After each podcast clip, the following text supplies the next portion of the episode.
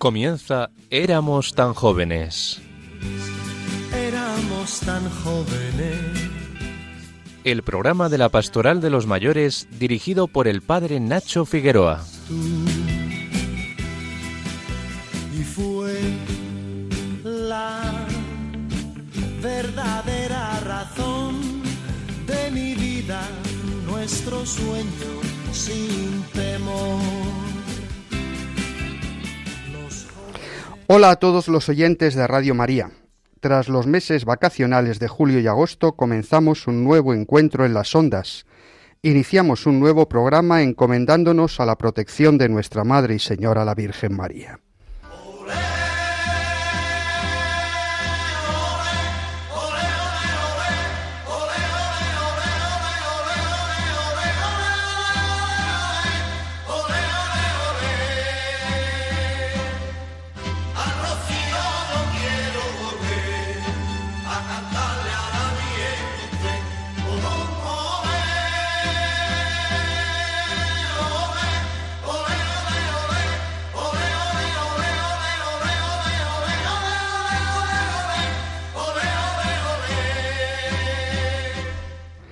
Queda exactamente un mes para que comience el Encuentro Internacional de Mayores 2023, preparado por el movimiento Vida Ascendente, precisamente en los días posteriores a la Jornada Internacional de las Personas Mayores que se celebrará a nivel mundial cada primero de octubre, con el lema Los mayores transmisores de experiencias que será una prolongación en el tiempo de la jornada de los abuelos y ancianos que el Papa Francisco convocaba para el pasado 23 de julio.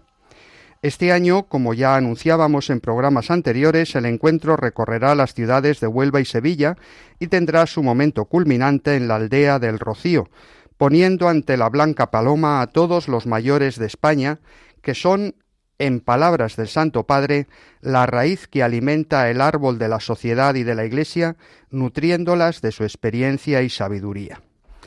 En su homilía de la misa de la jornada del 23 de julio, celebrada en la Basílica de San Pedro, comentando la parábola del trigo y la cizaña, el Papa decía Pienso en los ancianos y en los abuelos que han realizado ya un largo trecho en el camino de la vida, y al volver la vista atrás ven tantas cosas hermosas que han conseguido, pero también derrotas, errores, incluso algunas cosas que, como se suele decir, si volviera atrás no repetiría.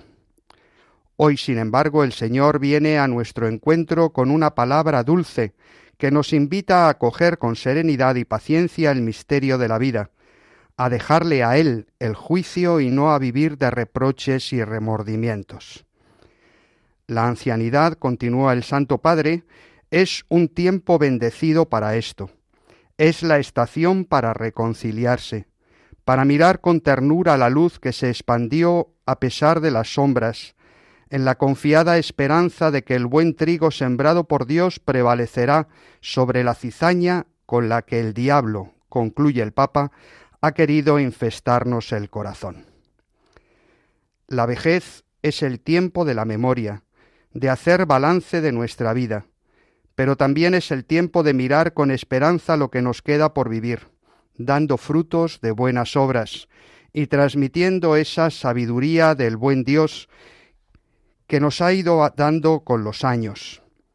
Qué bonita la expresión del Papa de que estamos en la estación para reconciliarse. Si no nos reconciliamos con nuestro pasado, con nuestra historia, difícilmente podremos avanzar hacia el futuro con esperanza y sólo transmitiremos amargura y pesimismo vital. María es aquella que nos enseña a mostrar la misericordia de Dios de generación en generación. Poner nuestra vida en las manos de Dios bajo los cuidados de nuestra Madre la Virgen nos ayuda a reconciliarnos con nosotros mismos y con nuestra historia, y a transmitir con alegría, como ella, a las siguientes generaciones la experiencia de haber visto el rostro misericordioso de nuestro Padre.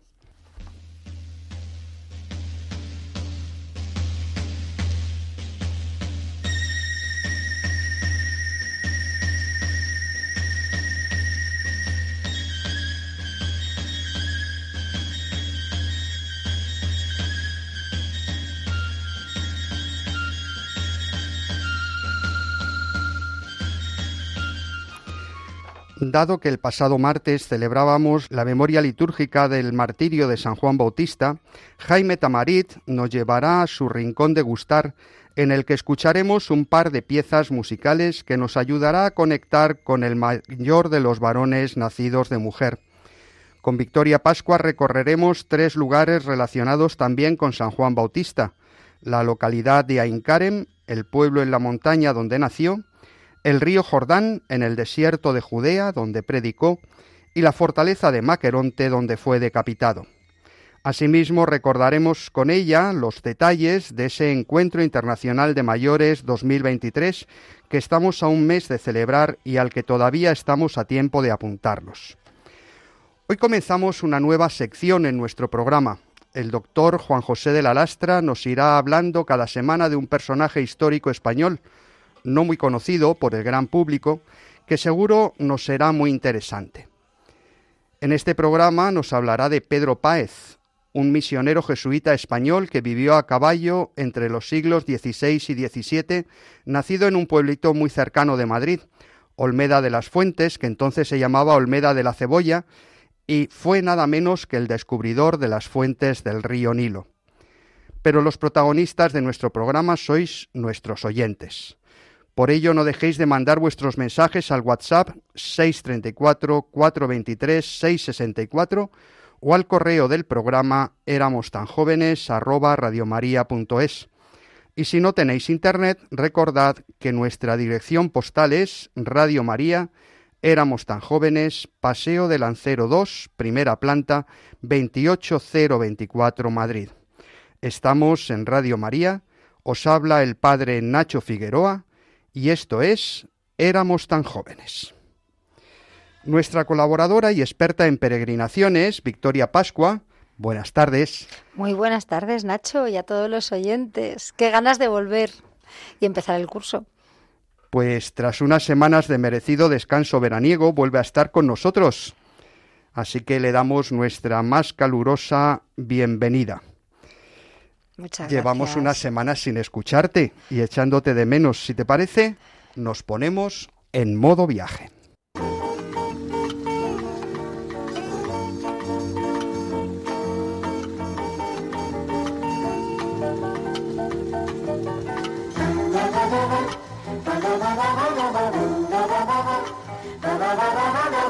Decíamos al comienzo del programa que hoy nos llevarías a lugares relacionados con San Juan Bautista.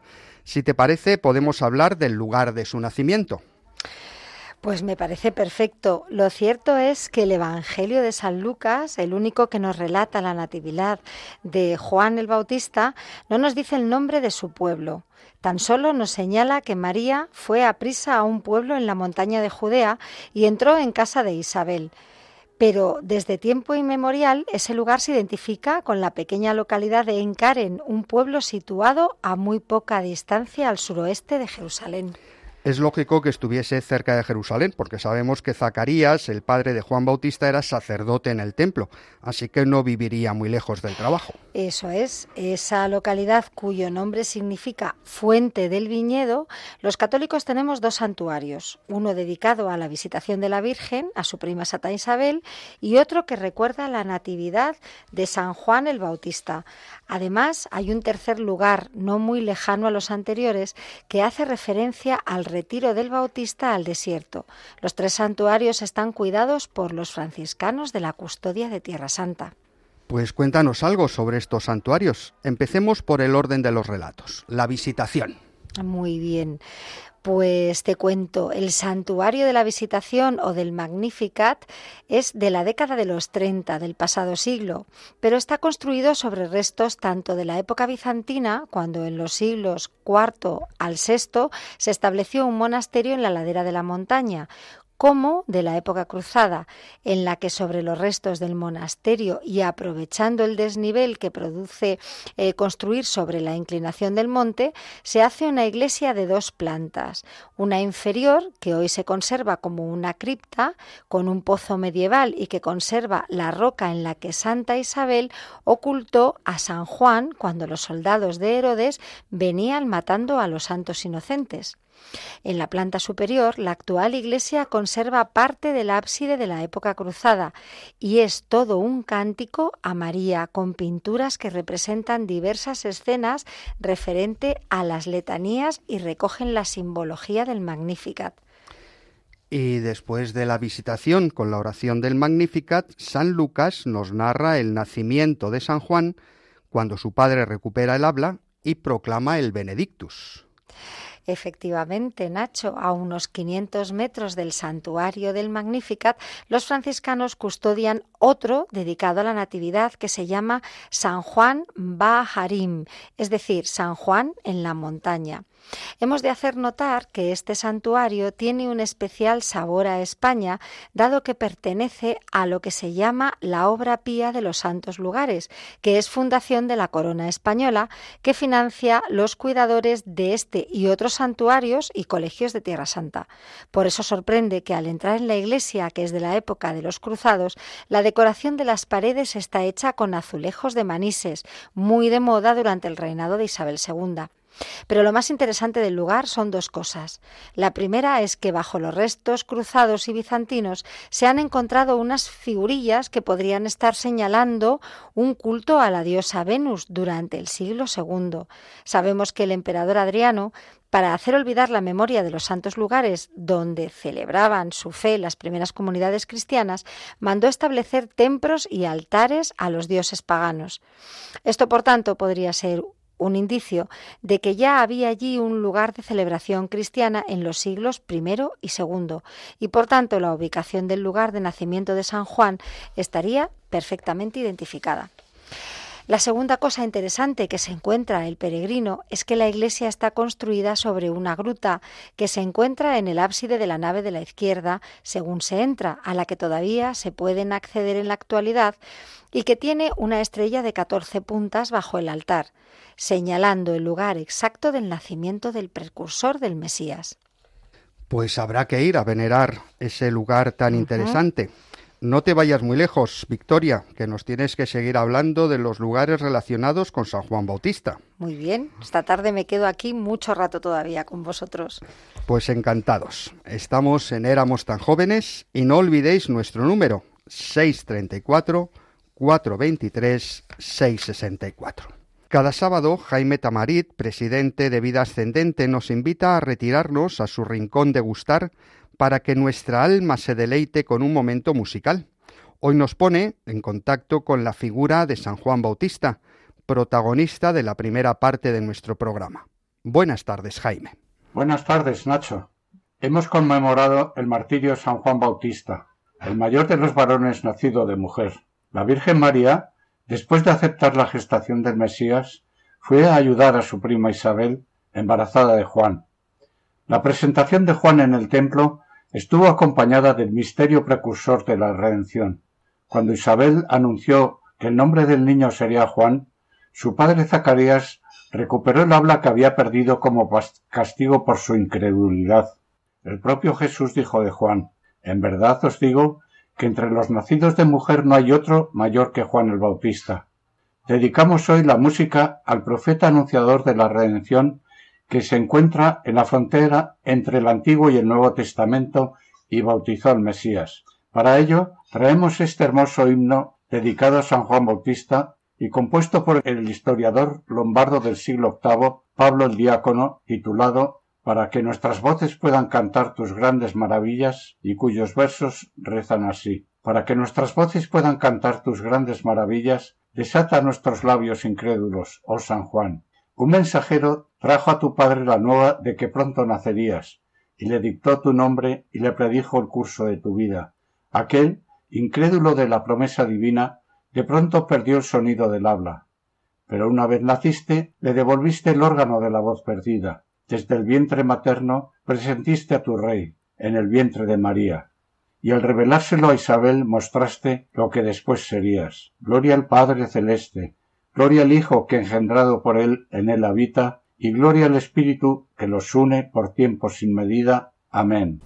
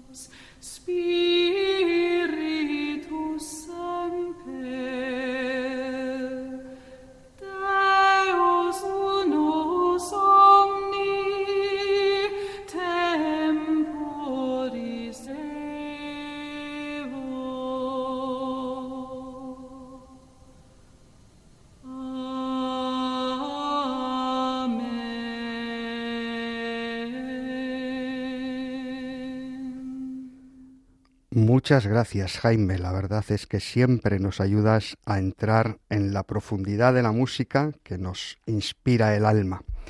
Estamos en Radio María, en este espacio que se llama Éramos tan jóvenes, en esta tarde de sábado, esperando vuestros mensajes al WhatsApp 634 423 664.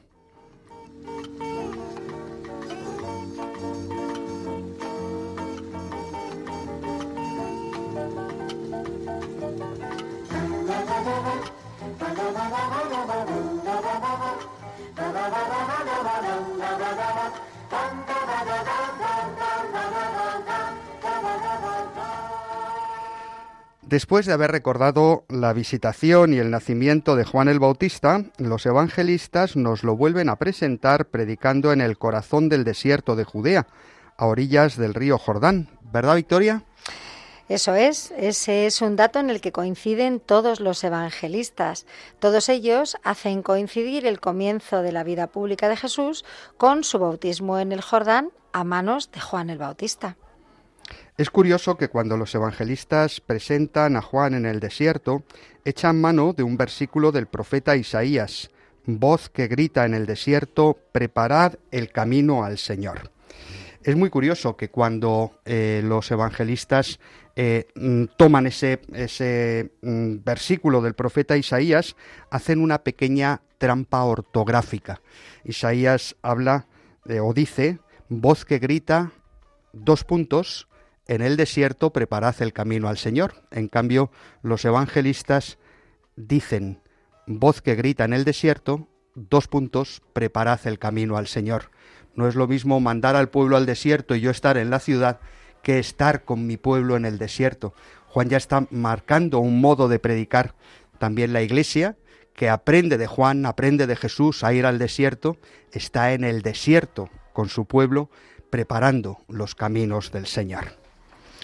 En efecto, hay mucha literatura, no siempre bien intencionada, que sitúa a Juan el Bautista en el desierto, donde se había retirado esa secta del judaísmo que rompe con el culto del Templo de Jerusalén, denominada como el movimiento de los esenios, que incluso afirma que Juan era un esenio, que como ellos se preparaba en el desierto para la llegada del Mesías. Lo cierto es que al menos en el momento en que nos lo describen los evangelistas, Juan no tenía las costumbres esenias de cumplir escrupulosamente las normas rituales del judaísmo, dado que vestía de piel de camello y se alimentaba de saltamontes y miel silvestre. En cambio, como ellos, predicaba la conversión de los pecados y la preparación de los tiempos mesiánicos. ¿Y dónde predicaba exactamente Juan el Bautista? Porque el río Jordán es muy largo. Pues lo hacía casi en la desembocadura del río en el Mar Muerto, muy cerca de Jericó. Aunque era un lugar desértico, sí que pasaba a menudo mucha gente por allí, porque era el paso natural desde Galilea a Jerusalén y las caravanas, tanto comerciales como de peregrinos, pararían en el río para proveerse de agua antes de iniciar la subida a la ciudad santa. Es curioso que cuando los evangelistas presentan a Juan en el desierto, echan mano de un versículo del profeta Isaías, ese de voz que grita en el desierto, preparad el camino al Señor. En efecto, allí es donde se sitúa la escena de la entrada el pueblo, ¿no? La tierra prometida tras 40 años del Éxodo, comandados por Josué. Allí las aguas del río se detienen a su paso y el pueblo pasa a pie enjuto a la llanura del Gilgal para celebrar su primera Pascua en la tierra de Canaán. Además, en ese lugar se nos cuenta que el profeta Elías fue arrebatado al cielo en un carro de fuego. Por tanto, la ley y los profetas, las dos grandes instituciones de Israel, convergen en el mismo lugar donde siglos más tarde Jesús será bautizado a manos de Juan. Si es que el Señor no da puntada a Cirilo. ¿Y puede visitarse ese lugar en la actualidad? Claro que sí, aunque es un lugar controlado por el ejército de Israel, por tratarse de la frontera con el reino de Jordania, los peregrinos que vamos a Tierra Santa renovamos allí el bautismo en ese sitio, que hoy se denomina Kaser el Yahud, la fortaleza de Judea, y allí, en una y otra orilla del río, las diversas confesiones cristianas tienen santuarios que recuerdan la predicación del bautismo y el bautizo de Jesús. Pues seguiremos hablando en unos minutos de los lugares relacionados con San Juan, pero antes seguimos deleitándonos con las melodías que nos trae Jaime Tamarit. Por el afecto que despertó en Jesús y que también despierta en nosotros, dedicamos un segundo homenaje a esta gran figura precursora del Mesías. En el siglo XIV, después de la terrible pandemia que afectó a Europa, cuatro monjes benedictinos del monasterio de Engelberg recopilaron en el código del monasterio los poemas y composiciones musicales de la época. Entre ellas se encuentra este hermoso poema San Juan Bautista que se cantaba en los inicios del canto gregoriano y que dice así Oh Juan, enséñanos hoy la recta vía hacia la casa celestial del Padre. Ruega Jesús, Hijo de María, por los siervos de esta iglesia. Entre los hijos de mujer ninguno más grande que Juan el Bautista, que preparó el camino del Señor en el desierto. Es a él a quien el Señor escogió como heredero. Él le ha hecho profeta entre los profetas. Oh Juan, eres la lámpara luminosa que precede al Señor. Intercede por nosotros ante el Señor. Oh Juan, bendito precursor de Dios, haz en nosotros una vía por la que Jesús pueda entrar y poseernos por los siglos de los siglos. Amén.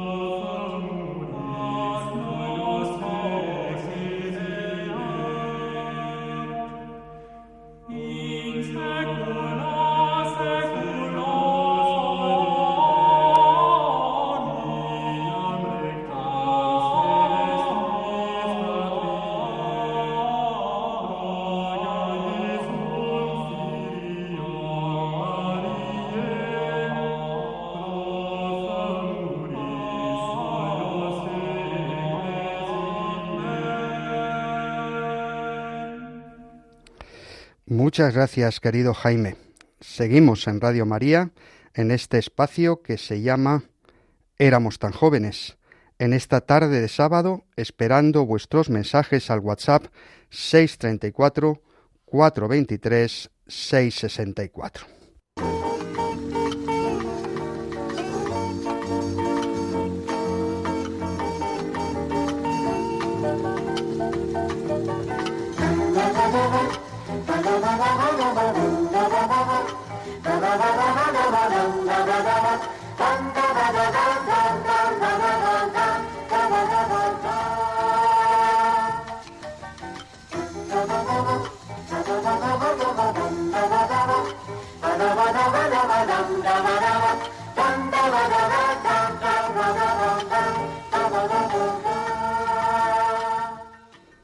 Tras el bautismo de Jesús en el río Jordán, se nos dice en los Evangelios que, habiendo sido Juan arrestado por Herodes Antipas, Jesús empezó a predicar la conversión porque llega el reino de Dios.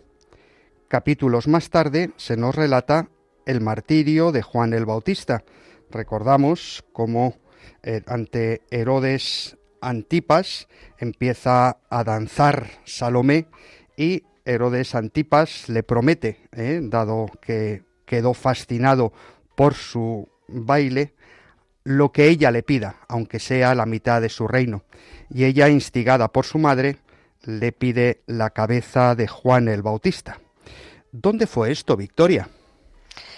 Pues todo indica que el martirio de San Juan el Bautista tuvo lugar en la fortaleza de Maqueronte, ubicada en la cumbre de una colina en la antigua Perea, en la actual Jordania, en las montañas de Moab, a unos 25 kilómetros al sudeste de la desembocadura del río Jordán, sobre el Mar Muerto.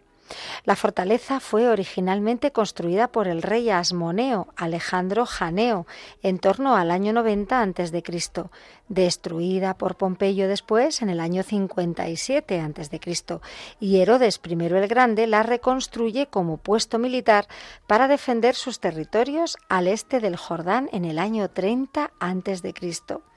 Como decías antes, la muerte de Herodes, la fortaleza pasó a manos de su hijo Herodes Antipas. Fue durante esta etapa cuando Juan el Bautista fue encarcelado y posteriormente decapitado por instigación de Salomé, hija de Herodías. Tras la muerte de Herodes Antipas, Maqueronte pasó a manos de Herodes Agripa I, hasta su muerte en el año 44, a partir del cual la fortaleza fue defendida por una guarnición romana. ¿Y se sabe dónde está enterrado San Juan Bautista? Pues al final del relato del martirio de San Juan se dice que sus discípulos se llevaron el cuerpo y lo sepultaron. Se sabe que en la Edad Media el culto a la reliquia se popularizó de tal manera que se empezó a comercializar y a traficar los restos de los santos.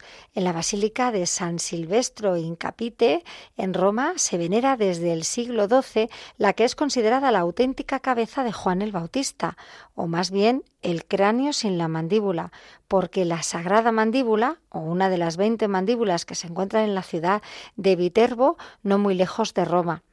Pero lo cierto es que hay otras tradiciones, por eso te decía que se cree que la de Roma es la auténtica, porque otras cabezas que se exponen en la Catedral de Notre Dame de Amiens el cráneo se trajo desde Constantinopla en el año 1206 durante la Cuarta Cruzada por un canónigo. Otra cabeza más se encuentra en la Gran Mezquita de Damasco, en un santuario igualmente venerado tanto por los cristianos como por los musulmanes. En el 2012 se analizaron las reliquias encontradas en Bulgaria cerca de Sozopol, al sur del Mar Negro. Los resultados del análisis dieron que era del siglo I y por las inscripciones de la urna se cree que dichas reliquias también pudieron pertenecer a Juan el Bautista. Así que si las cabezas del santo se multiplicaron, podemos imaginarnos entonces que sus restos también están dispersos por todo el mundo. Pues nos tendremos que quedar con la duda de dónde está enterrado San Juan Bautista. Muchas gracias, Victoria, pero no te vas porque todavía nos queda seguir hablando de muchas cosas. Seguimos en Radio María, en este espacio que se llama Éramos tan jóvenes, en esta tarde de sábado, esperando vuestros mensajes al WhatsApp 634 423 664.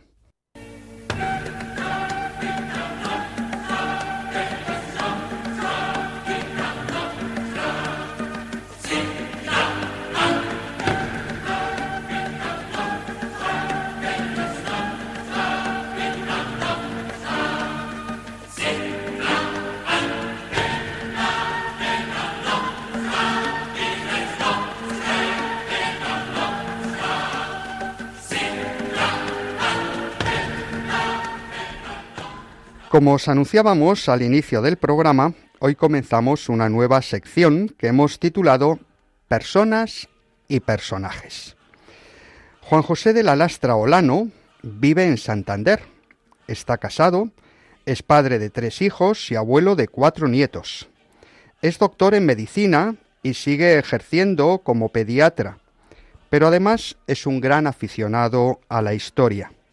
Por eso le hemos encargado que ocupase un espacio en nuestro programa en el que nos hablase de personajes españoles de la historia de la Iglesia, no muy conocidos por el gran público, que hayan hecho alguna aportación de interés. Hoy abre su sección hablándonos del jesuita español Pedro Páez, nacido en un pequeño pueblo de mi querida diócesis de Alcalá de Henares, allá por el siglo XVI. Muy buenas a todos los que estáis escuchando este programa de Radio María. Vaya por delante que yo no soy historiador. Simplemente soy un aficionado que lee, eh, coge de aquí y de allá y elabora una historia. No soy profesor de nada. Por lo tanto, si surgen controversias, pues, ¿qué vamos a hacer? Yo, será que alguien ha leído algo que yo no. Bueno, vamos al lío. Hoy vamos a contar una historia de un personaje que tiene algo que ver con el río Nilo. Por lo tanto, Primero os diré algo, un concepto geográfico. Es decir, el río Nilo tiene en su origen dos partes, el Nilo Blanco y el Nilo Azul. El Nilo Blanco nace en las montañas del centro de África, discurre por varios países y al final acaba en Sudán. El Nilo Azul nace en Etiopía y también acaba en Sudán. Concretamente, el Nilo Azul es un río muy caudaloso y el Nilo Blanco no lo es tanto, aunque sí mucho más largo. Los dos confluyen en Jartum, capital del Sudán. Pues muy bien, hoy vamos a hablar de la historia de Pedro Páez Jaramillo. Pedro Páez Jaramillo es alguien verdaderamente importante, a juzgar por sus hazañas, pero del que se ha hablado muy poquito. Es para casi todo el mundo un auténtico desconocido. Pedro Páez es explorador, misionero jesuita, políglota, consejero de dos emperadores y descubridor del Nilo Azul. Casi nada. Pedro Páez Jaramillo nace en 1564 en la localidad de Olmeda de la Cebolla. Hoy se conoce este pueblo como Olmeda de las Fuentes. No sé por qué, porque a mí la verdad es que Olmeda de la Cebolla parecía un nombre precioso. Esta localidad es un sitio bastante cercano a Alcalá para que os fijéis un poco. Es de una familia más o menos acomodada y cursa sus estudios habituales en la época y los hace en la casa de probación jesuita que está en Villarejo de las Fuentes. Me imagino que la casa de probación jesuita es donde la gente entraba a probar si le gustaba esto para en un futuro ser jesuita. Posteriormente, ya en plena formación jesuita, estudia tres años de filosofía y se entrevista con los superiores de la orden y pide que, en caso de, ya culminar sus estudios, le gustaría que le mandaran a China o a Japón.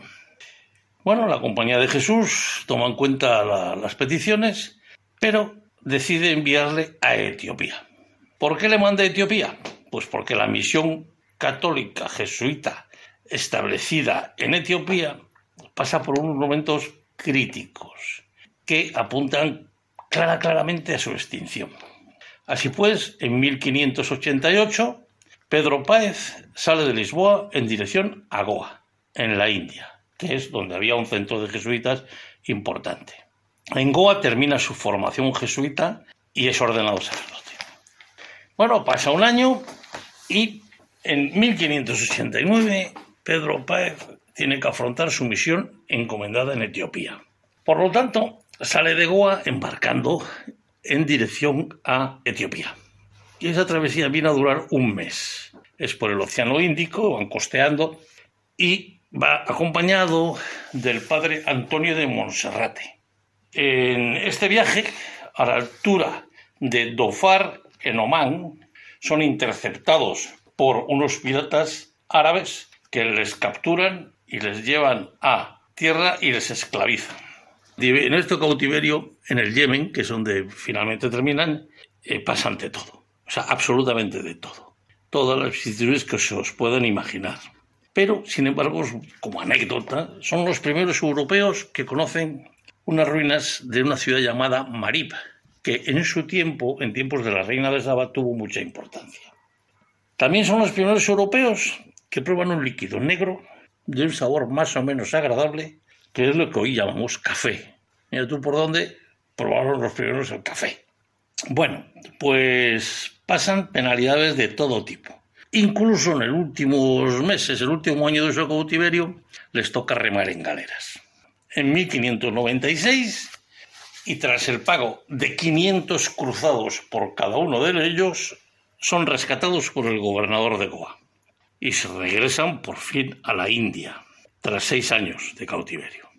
Páez había aprendido, porque no pierde nunca el tiempo, árabe y persa, y posteriormente en la India, en Goa, se dedica a construir la iglesia de San Pablo en la localidad de Diu, lo cual le proporciona unos conocimientos de arquitectura que, como veremos, le son muy útiles en el futuro.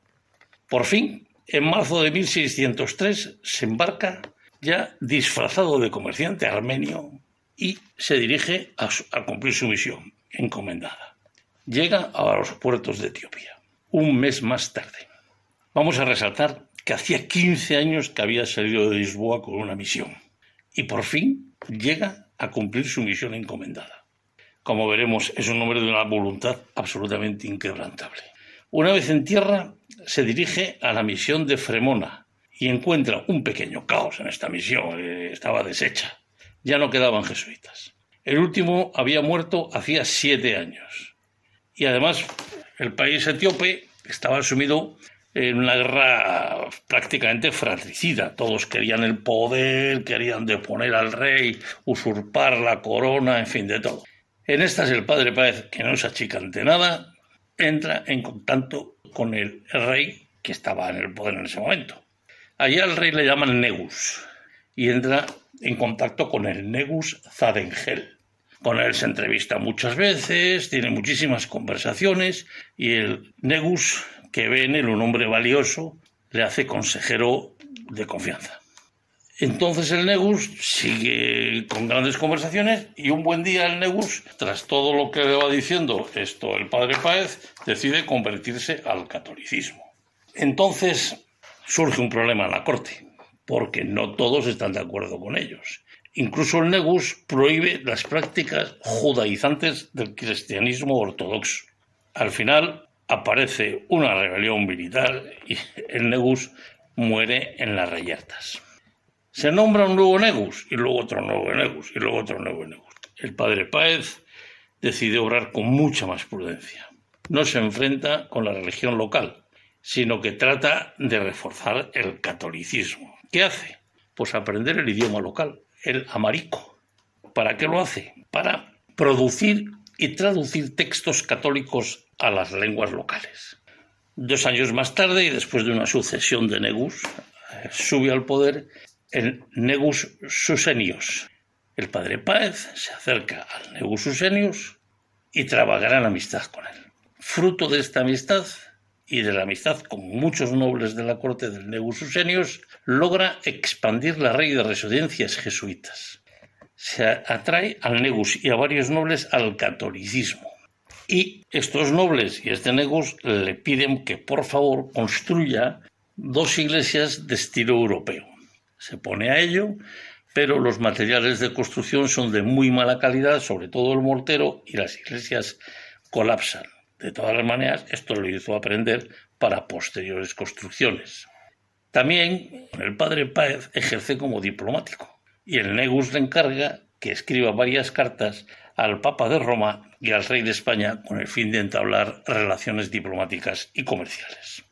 Las prebendas que el Negus otorga a los católicos crean malestar en algunos nobles y se produce la consabida rebelión militar. Esta rebelión militar no pasa como antes, sino que es sofocada por el Negus Susenius y a partir de entonces se redobla la implantación del catolicismo, se prohíben las prácticas judaizantes y el propio Negus y sus nobles en 1621 anuncian su conversión a la fe de Roma. Además de múltiples cartas, el padre Páez redactó cuatro tomos que denominó La historia general de Etiopía. En ella habla de historia, de fauna, de botánica, de geografía, de costumbres y queda reflejado como en uno de sus viajes. En abril del de 1618 descubre las fuentes del Nilo Azul en el lago Tana y esto lo traslada a su libro de Historia General y escribe lo siguiente. Y el 21 de abril de 1618, cuando yo llegué a verla, las fuentes de la Bay o Nilo Azul no parecían más que dos ojos redondos de cuatro palmos de ancho y confieso que me alegré de ver lo que tanto desearon ver antiguamente el rey Ciro y su hijo Cambises, el gran Alejandro y el famoso Julio César. Quiero resaltar que 150 años después, un explorador escocés llamado James Bruce, que viaja por Etiopía en busca del Arca de la Alianza por encargo de unos masones escoceses, afirma que Páez no había visto nada y que el verdadero descubridor del Nilo Azul es él. Afortunadamente, ya el padre Páez había reflejado 150 años antes en su libro el descubrimiento de las fuentes del Nilo Azul y no le creyeron al señor Bruce ni los suyos. Bueno, poco a poco la historia conduce a que en 1622 Pedro Páez muere en una localidad llamada Górgola Bella, probablemente de una malaria endémica. Muere en las, orillas, en las orillas del lago y es enterrado en la iglesia que él mismo construyó en el lago Tana. El Nego Susinios escribe una carta al superior de los jesuitas en Goa comunicándola y la termina con las palabras que voy a leeros textualmente. Después que este sol clarísimo se eclipsó y se ausentó de nuestros ojos, nuestra alegría se convirtió en tristeza y nuestro gozo en llanto. Si esta carta o este papel fuera tan grande como el cielo y todo el océano fuera tinta, no me pareciera bastante para referir la menor parte de sus virtudes y del fruto que hizo en Etiopía. Fue la boca de nuestra bendición, fue nuestro maestro, fue nuestro apóstol, tan digno de alabanza cuanto fue grande en sus obras. Nada más, si os ha gustado me alegraría muchísimo y hasta la próxima vez que tenga oportunidad. Muchísimas gracias, amigo Juanjo Lastra. Creo que ya están todos nuestros oyentes enganchados a tu sección.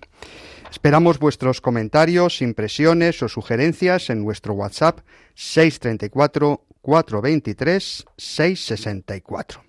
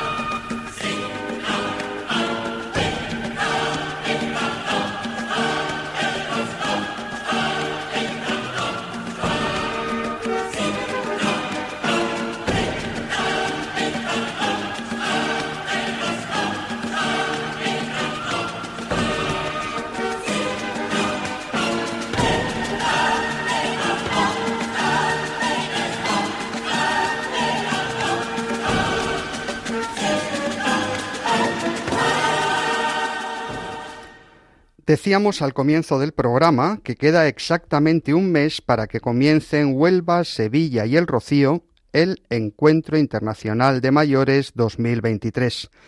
Victoria, vamos a dedicar los últimos minutos de nuestro programa a contar y a recordar los detalles de lo que vamos a hacer estos días. Pues sí, qué ilusión y qué ganas de que llegue, la verdad. El encuentro, como bien decías, eh, visitará este año tres lugares, Huelva, Sevilla y El Rocío. Cada día, además de hacer las visitas culturales de interés, tendremos momentos celebrativos importantes. En Huelva visitaremos los lugares relacionados con la partida hacia el nuevo continente, lo que llamamos la Huelva colombina, y además, como platos fuertes, en el encuentro tendremos por la mañana una interesante conferencia que nos dará el teólogo Baldomero Rodríguez sobre la religiosidad popular y la transmisión de la fe entre las generaciones.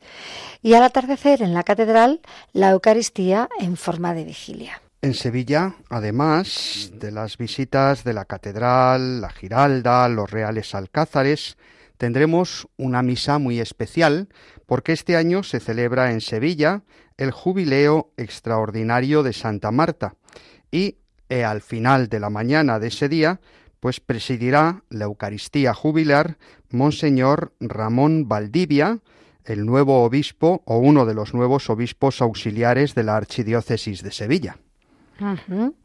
Y el último día iremos a la aldea del Rocío, donde tendremos la celebración de la Eucaristía que presidirá Monseñor Santiago Gómez Sierra, obispo de Huelva, y el día concluirá con un rosario procesional pidiendo a la Virgen del Rocío la protección de todas las personas mayores.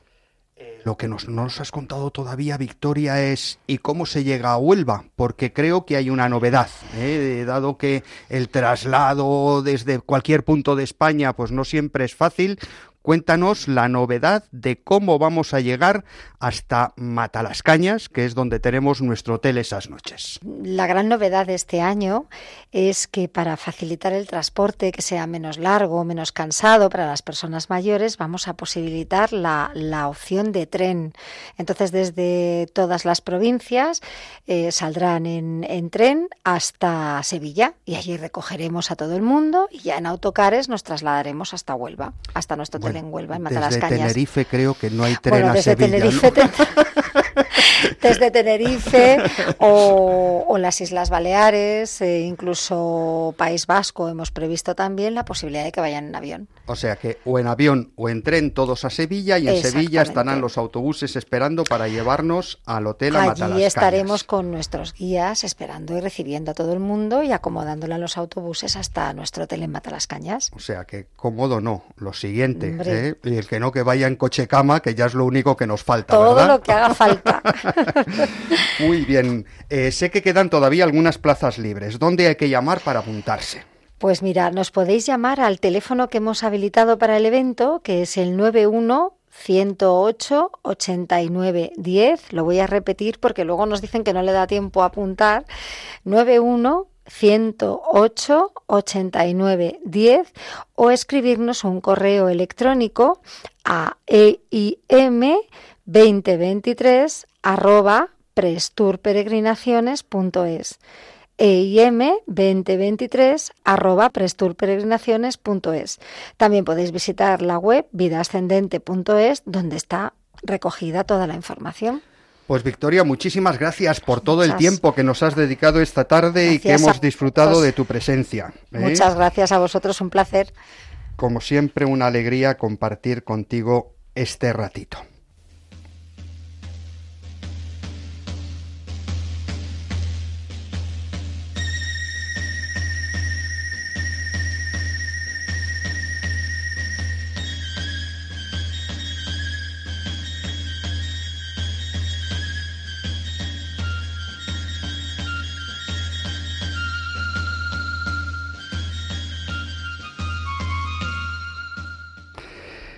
Tres platos fuertes hemos tenido en el programa de hoy. De atrás para adelante hemos hablado de los preparativos del Encuentro Internacional de las Personas Mayores.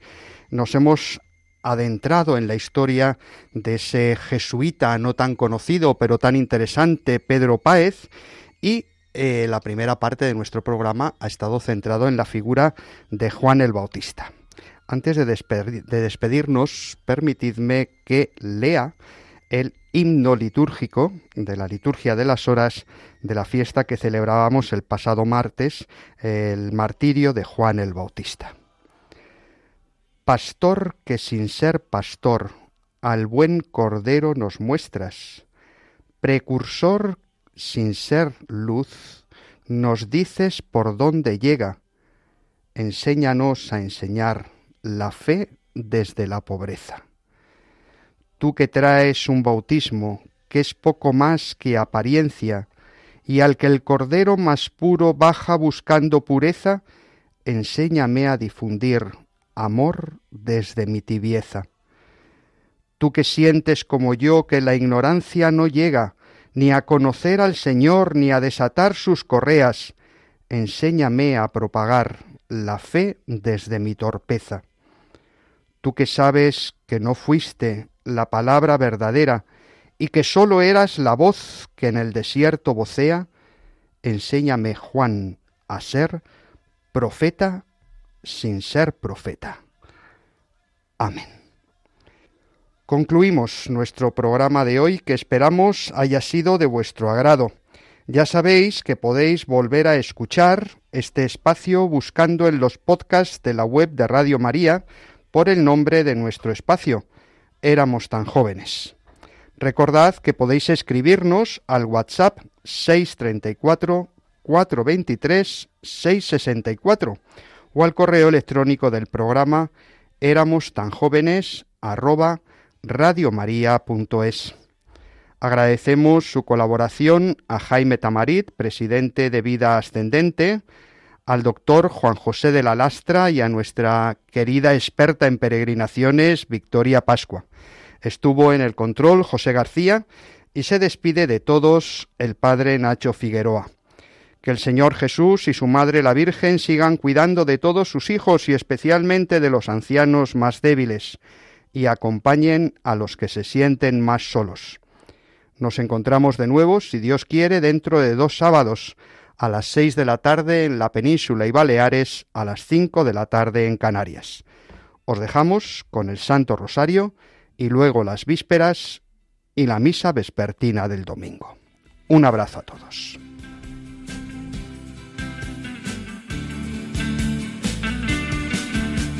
Jóvenes, éramos tan jóvenes, soñaba yo.